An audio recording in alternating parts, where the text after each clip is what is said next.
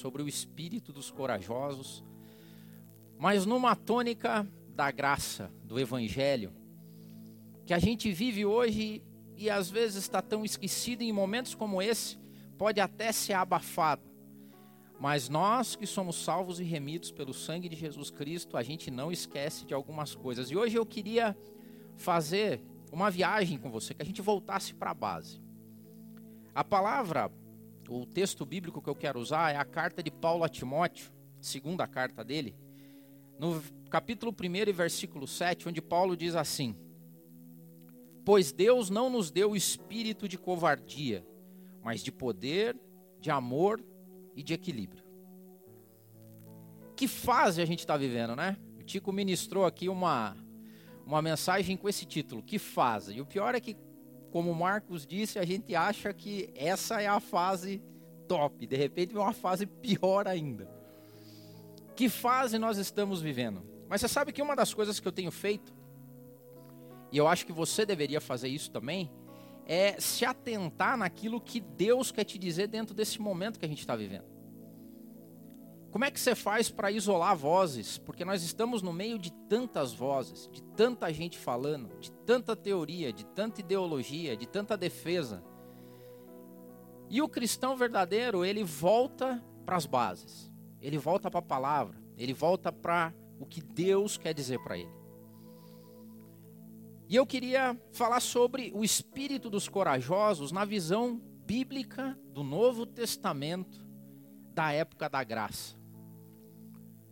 Porque o que Paulo diz é que o contrário da covardia, na lógica dele, explicando para Timóteo que vivia tempos difíceis, ele falou assim: se a gente fosse parafrasear hoje, Timóteo, não seja covarde.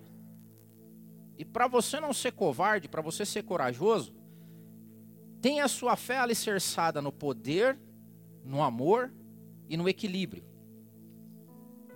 Poder é uma palavra que está tão em voga hoje. As pessoas se matam por poder, cara. Elas chegam no poder e não querem perder ele. Fazem de tudo para não perder o poder. Mas de que poder nós estamos falando? O que, que significa ter poder de Deus nas nossas vidas? E a palavra de Deus é reveladora, porque em Atos dos Apóstolos, está explicado qual que é a função do poder de Deus na nossa vida. Em Atos, capítulo 1, versículo 8, diz assim: Mas vocês vão receber poder do Espírito Santo, quando ele descer sobre vocês. Para quê? Para que nós sejamos testemunhas o grande poder, a grande unção, a grande finalidade do Espírito Santo na nossa vida, esse poder que a gente tanto buscou, que tantas igrejas, tantas pessoas buscam, ele tem uma finalidade: fazer com que eu e você sejamos testemunhas. Na lógica da graça, no Novo Testamento, o poder do Espírito Santo tem essa esse grande objetivo: fazer com que eu e você sejamos testemunhas. E eu, gosto, eu gostaria de enfatizar muito esse ponto, porque se você me acompanha, eu já ouviu algumas ministrações minhas. Há um tempo atrás eu disse que a gente deveria fazer um período de quarentena, sabe de qual quarentena? De Antigo Testamento.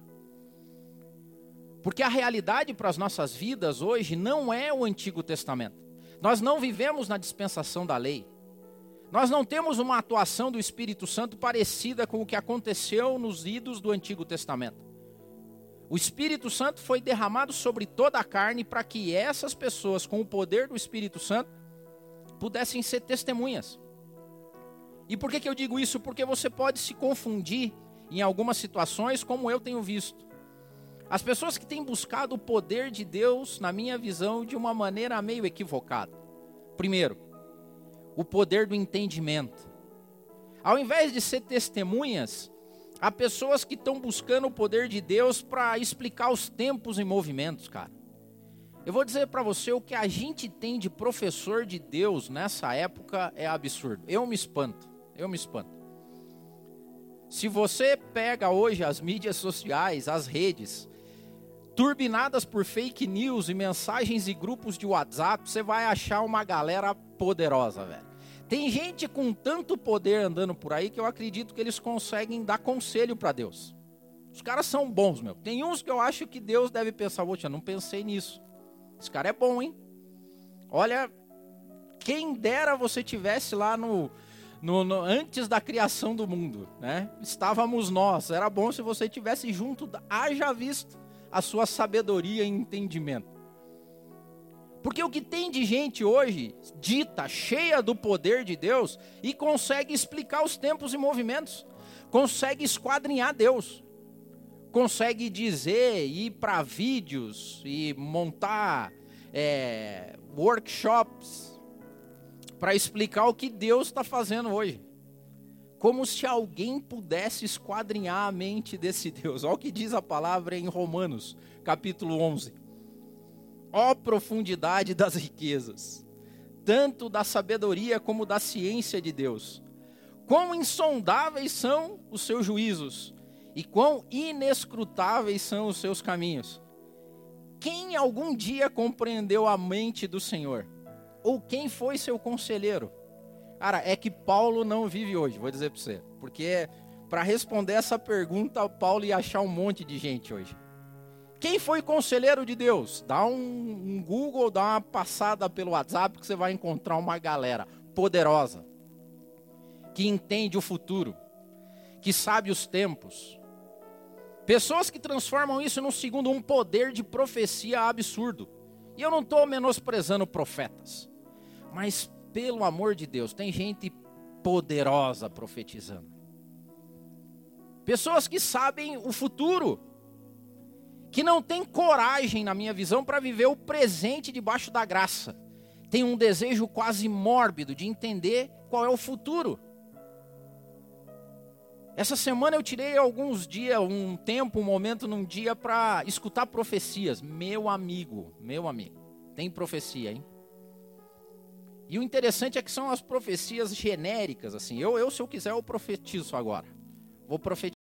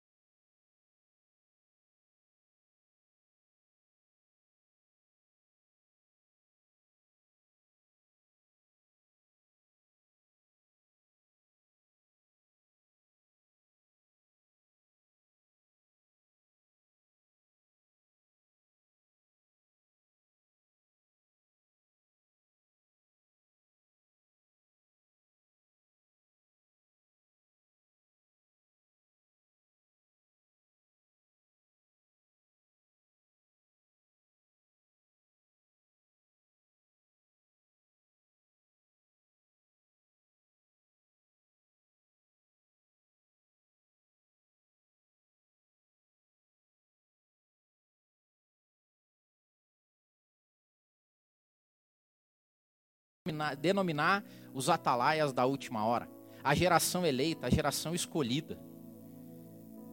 Poder. Por quê? Porque a gente é cheio de poder, porque a gente faz acontecer. Pessoas que trazem para si um poder que, na minha visão, às vezes eles devem olhar para o Espírito Santo e falar assim: o Espírito Santo precisa da minha ajuda, porque ele não está fazendo as coisas certas, está demorando muito, não está convencendo as pessoas, Esquecem o que está escrito em Lucas, que diz que quando o Espírito Santo viesse, Jesus disse que ele revelaria para nós, ou no convenceria o mundo do pecado, da justiça e do juízo. Tem alguns poderosos por aí que estão dizendo o seguinte: o Espírito Santo está fazendo o seu papel devagar demais. O Espírito Santo não está com sangue nos olhos. Nós estamos com sangue nos olhos, então nós vamos dar uma força para o Espírito Santo.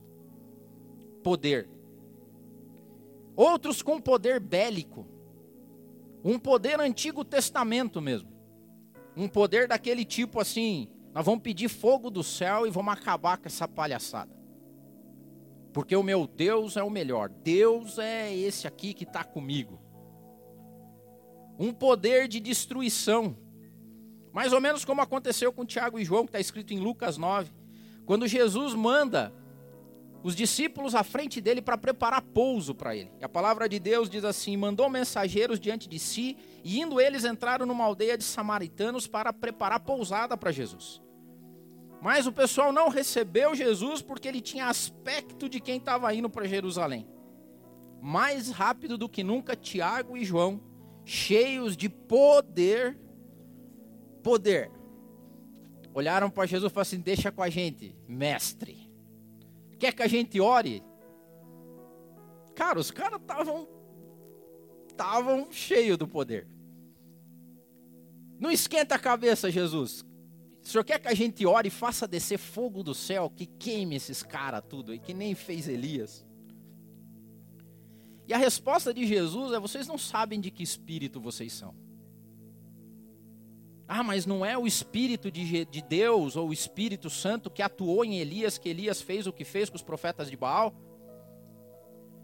Há uma mudança de atuação do Espírito, quando comparada à época da lei para a época da graça.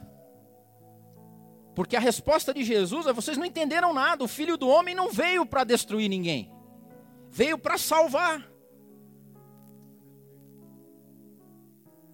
Cara, o que tem de mensagem, eu, eu vou pedir para vocês, se vocês estão me ouvindo, leiam o Novo Testamento, leiam o Evangelho, leiam graça.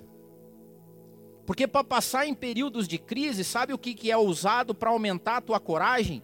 Palavras do Antigo Testamento, onde a atuação do Espírito tinha um poder bélico. E eu vou destruir, eu vou matar. Tem um monte de gente com essa coragem, com esse poder hoje.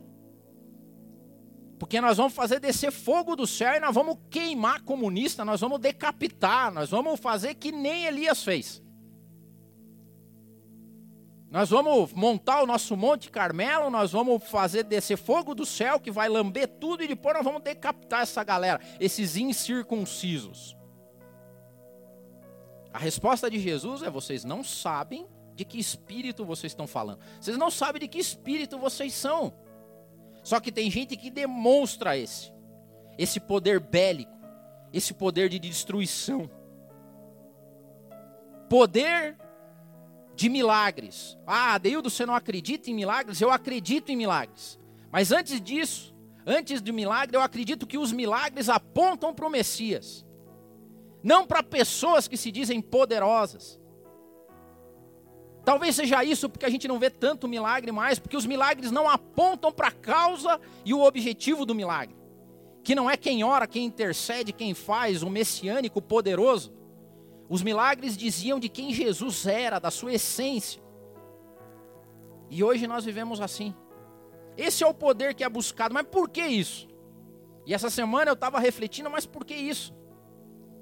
Por que, que a gente entra nessa espiral de confusão, e por que, que a gente tem a necessidade de ir para o Antigo Testamento para ter palavras de ânimo e de coragem? Sabe por quê? Porque lá é mais fácil ter coragem. Porque o período que a gente vive não é um período para covardes, mas é uma coragem diferente daquela. Por quê? Porque as pessoas, e é sutil isso, é subliminar, as pessoas precisam para que a fé delas seja aumentada, elas precisam desses rompantes. Elas precisam explicar as coisas faticamente. O Novo Testamento não é coisa para amador. Bicho. O Novo Testamento, na verdade, ele não é para covardes. E era isso que Paulo dizia a Timóteo. Sabe por quê? Porque as pessoas que são firmadas no cristianismo da graça, e no Novo Testamento, elas acreditam no poder do cordeiro. E se eu coloquei aqui, cara, ninguém curte cordeiro. Você já parou? Assim, nessa época de briga, de crise, tudo que você não quer ser é cordeiro. Precisa ter coragem para ser cordeiro. Esses dias um amigo me mandou uma cena de um desenho, de uma animação chamada Cavaleiros do Zodíaco. Por quê? Porque ele se interessou pela cena. Eu não sei o nome dos personagens, mas daí tem um cavaleiro do zodíaco brigando com o inimigo dele lá. E de repente ele encontra uma cruz. E daí na cena ele diz assim: A cruz era o Deus da minha mãe. E daí na hora ele fala: O Deus da minha mãe era o Deus verdadeiro. E daí ele vai se enchendo de poder e dá um Hadouken no inimigo lá e destrói o inimigo. Acho que Hadouken nem é do Cavaleiros do Zodíaco, mas é, é o que me veio na cabeça agora. Mas ele deu lá um golpe mortal e acabou com o inimigo. Cara, isso não tem a ver com o Novo Testamento. é uma pegadinha sutil daqueles que ainda querem uma exemplificação do Espírito do tipo Tiago e João. Senhor, nós vamos orar, vai descer fogo do céu, vai acabar com o coronavírus, vai matar esses incircuncisos, político, vagabundo, nós vamos acabar com tudo. Vamos dar um Hadouken celestial e vai acabar com tudo isso. Esquecem que a graça, a lógica da graça não é uma lógica de retribuição vingativa. A lógica da graça é a lógica do cordeiro que morre. Só que ninguém quer morrer. Ninguém quer ser cordeiro. Na verdade, ninguém dá bola pro cordeiro. Animal insignificante. Te gosta mesmo é de ser leão, cara. Olha que legal, hein? Cordeiro é. O curioso é que esse cordeiro não usou, não fez a prerrogativa do poder que ele estava na mão dele. Porque quando ele está diante de Pilatos, e Pilato começa a interrogar ele, e ele, como um cordeiro mudo, se mantém mudo. E Pilatos olha para ele e fala assim: ó, se liga com quem você está falando. Eu tenho o poder de te matar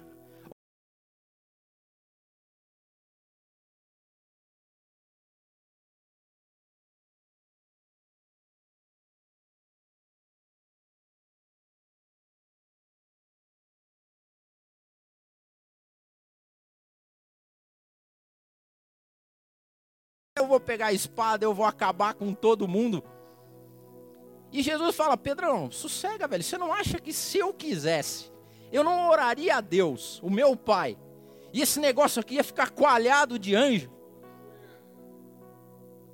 É preciso mil vezes mais coragem para se portar como cordeiro do que ter rompantes de poder do Antigo Testamento. Nós vivemos a época da graça, e a época da graça é a época mais desafiadora para os cristãos, porque eles têm que acreditar que um cordeiro morreu e que esse cordeiro é o redentor da humanidade. E nós fomos chamados cristãos porque nós repetíamos os, as pegadas do Cristo. Tem gente que eu acho que não gosta de Jesus, cara. Tem, tem uns poderosos por aí que devem olhar e falar assim: cara, Jesus é muito fraco. Eu prefiro o Antigo Testamento que não tinha Jesus, que Jesus era só uma profecia. Mas ele teve que vir aparecer agora, pesteou pra gente agora. Tem que ter muita coragem espírito de coragem para ser cristão no tempo que a gente vive. Porque na nossa época e na dispensação da graça, a gente não mata, a gente morre. A gente não se vinga, a gente clama por misericórdia. O poder do Espírito Santo. Poder para ser testemunha. Engraçado que Jesus fala, é, é, bom que eu vá, porque se eu for eu consigo mandar para vocês o consolador. Consolador também é uma coisa que a gente não curte muito, porque consolo dá a impressão que eu sou fraco e preciso ser consolado. Então não, cara, eu não quero esse Espírito Santo. Hoje o poder não é mais poder de consolo, é poder de destruição, é poder bélico, é poder de revelação, é poder de alcançar o mundo, é poder de mudar as gerações. Aí se alguém, alguns desses estivessem lá, falasse assim, Senhor, manda consolador, pô. Manda um personal trainer para deixar a gente forte e dar porrada em todo mundo. Consolo pressupõe que eu vou estar tá na parte mais fraca. Jesus se colocou na parte mais fraca. Jesus foi tentado no orgulho dele. E como tem gente sendo tentada no orgulho? A principal tentação de Satanás no deserto, sabe qual foi? Se tu és o filho de Deus. Hein, hein? Isso é mesmo? Mostra pra mim aí, isso é. Transforma essas pedras em pães aí. Duvido. Cara, duvido. É só pra quem é. Duvido aí que você tem as manhas. Duvida aí que você. Duvido que você se jogue daqui, porque tá pra lá, pra escrito, não sei o que lá. Cara, o diabo está fazendo fusquinha com um monte de gente aí poderosa. Não vou levar desaforo para casa. Pois bem, o Jesus que eu sirvo, ele não só levou desaforo para casa, ele se fez desaforo. 40 dias sem comer, não caiu na tentação do seu inimigo de querer provar alguma coisa. O que tem de gente querendo provar coisas hoje? Você e eu não precisamos provar nada, a não ser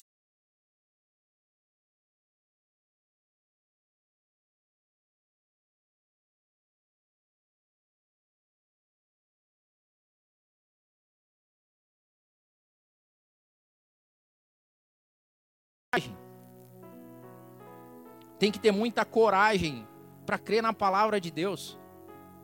Preste atenção. Nos momentos que a gente está vivendo, a palavra de Deus é esquecida. Eu participo de grupos de WhatsApp, eu não vejo meditações, eu vejo profecias. Eu não vejo estudo escatológico decente. Eu vejo pessoas tentando adivinhar o futuro, o tempo e o movimento esquadrinhar Deus. Sabe por quê? Porque é, precisa muita coragem para acreditar na palavra de Deus e ela ser sua regra de fé. E curioso que são pessoas que viveram na igreja tempos e tempos. A gente está sendo testado na fé da graça, na fé do evangelho. Poder para ser testemunha.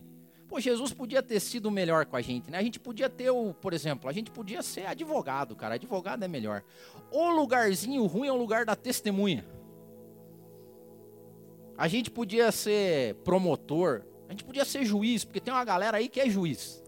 Tem uma galera que consegue dizer quem está certo e quem está errado. Tem gente aí que é juiz e consegue colocar na balança as coisas. Só que Jesus diz o seguinte para a gente: fala assim, não, eu vou dar poder para vocês para que vocês sejam minhas testemunhas. Pô, Jesus, podia ter sido melhor, hein? É muita coragem para ser testemunha.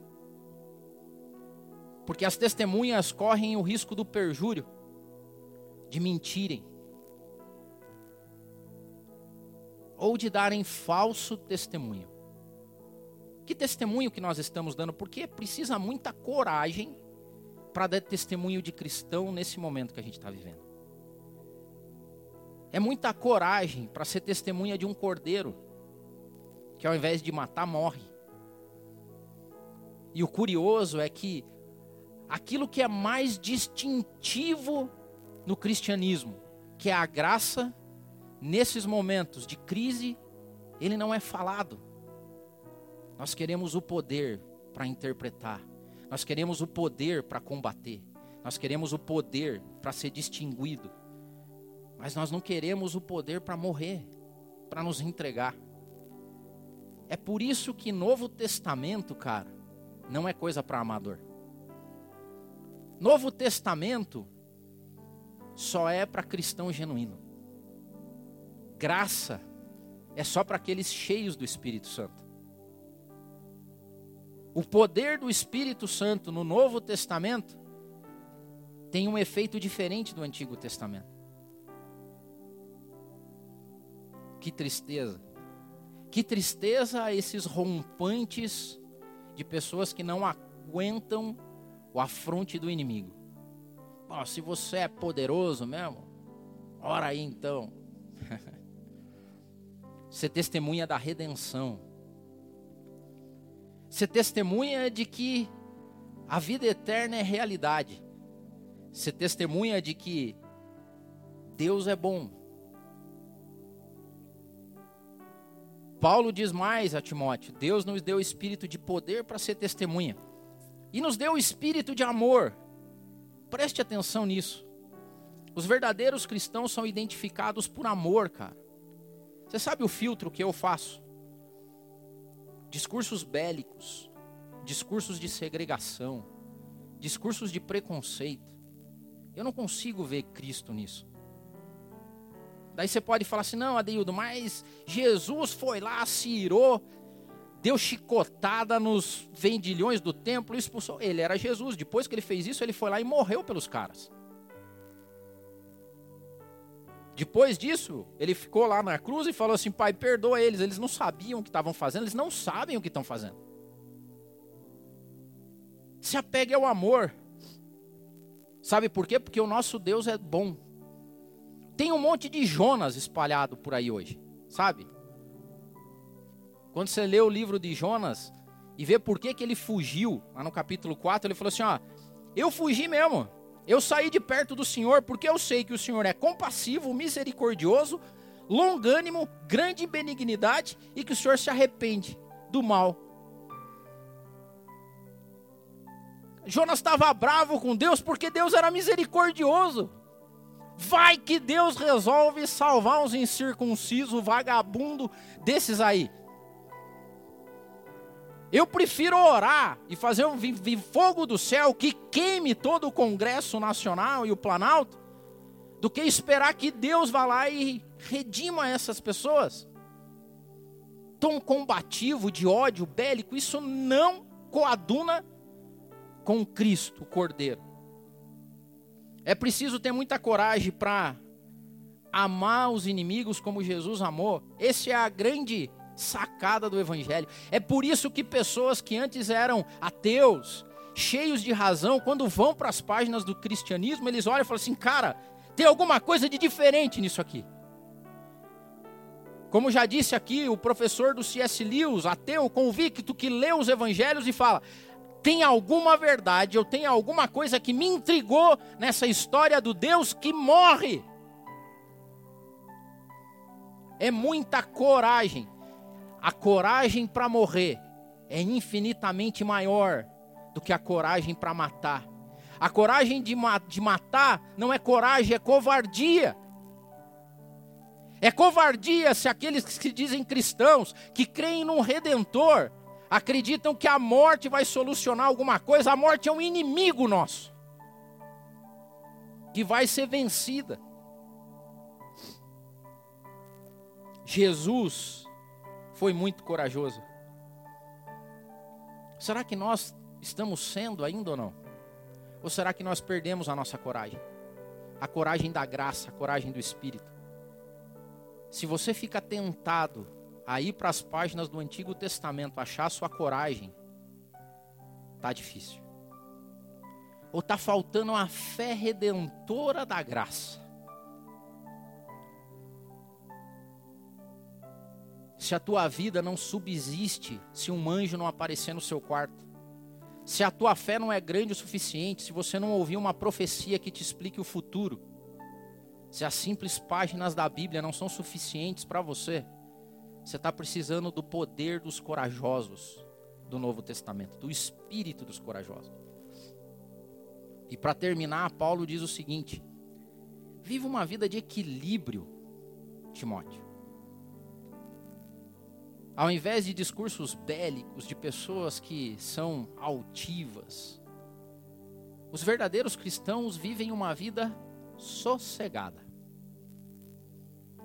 firmes, constantes e sempre abundantes, sabendo que o trabalho deles não é vão no Senhor. Os verdadeiros cristãos não são reconhecidos por discursos de ódio, os verdadeiros cristãos lá de Atos não eram aqueles que faziam grandes coisas, eram aqueles que morriam por aquilo que acreditavam. Viveu uma vida de temperança. Goethe diz que a temperança é um dos maiores prazeres que o ser humano pode experimentar.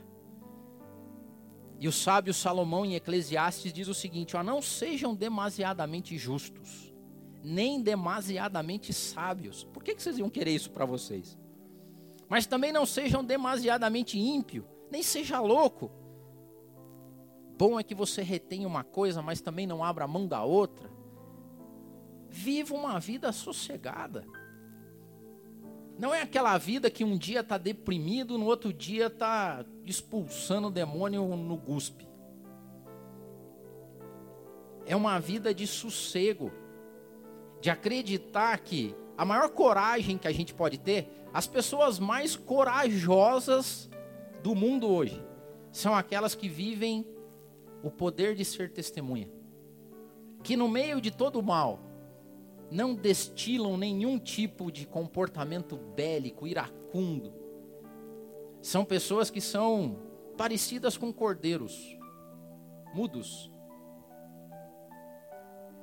Pessoas que têm disposição para morrer, mas não têm disposição para matar. Pessoas que não confiam mais em fogo que desce do céu, mas que confiam num Espírito Santo que lhes dá consolo e poder para ser testemunha. Essa semana eu lembrei de uma estudando sobre equilíbrio de uma letra da banda Resgate. É uma benção ver as pregações do Zé Bruno. E era uma banda que eu curtia na minha adolescência e juventude. E tem uma canção deles que se chama Para Todos os Efeitos. E o coro dessa música é assim, ó. Eu olho para o céu, já são tantos os sinais. Eu não sei se para os meus dias ou para os dias dos meus filhos. Para todos os efeitos, eu vivo preparado e em paz. No final do nosso livro, tem um cordeiro. No final da nossa profecia maior, que é a Bíblia Sagrada, tem o trono de Deus e do cordeiro. E no final de tudo,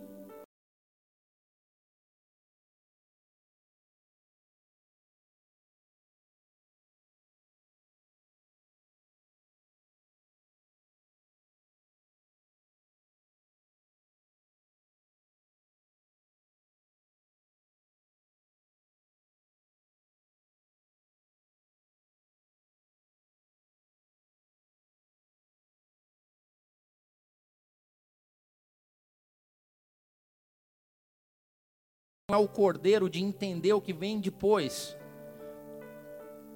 Porque foi o cordeiro que desceu aqui para morrer. Seja corajoso e corajosa nesse momento. Não aceite afrontas do inimigo. Ah, se você é cristão, se você é poderoso, se você é cheio. O espírito dos corajosos é o espírito do Cordeiro. O espírito do Cordeiro é o nosso respirar, é a nossa vontade. E nós nada somos sem Ele. O espírito do Cordeiro é o nosso pão de todo dia, que nos faz acordar, olhar para tudo isso, olhar para o céu e ver os sinais, e dizer: Senhor, para todos os efeitos, eu vivo preparado e em paz. Deus abençoe.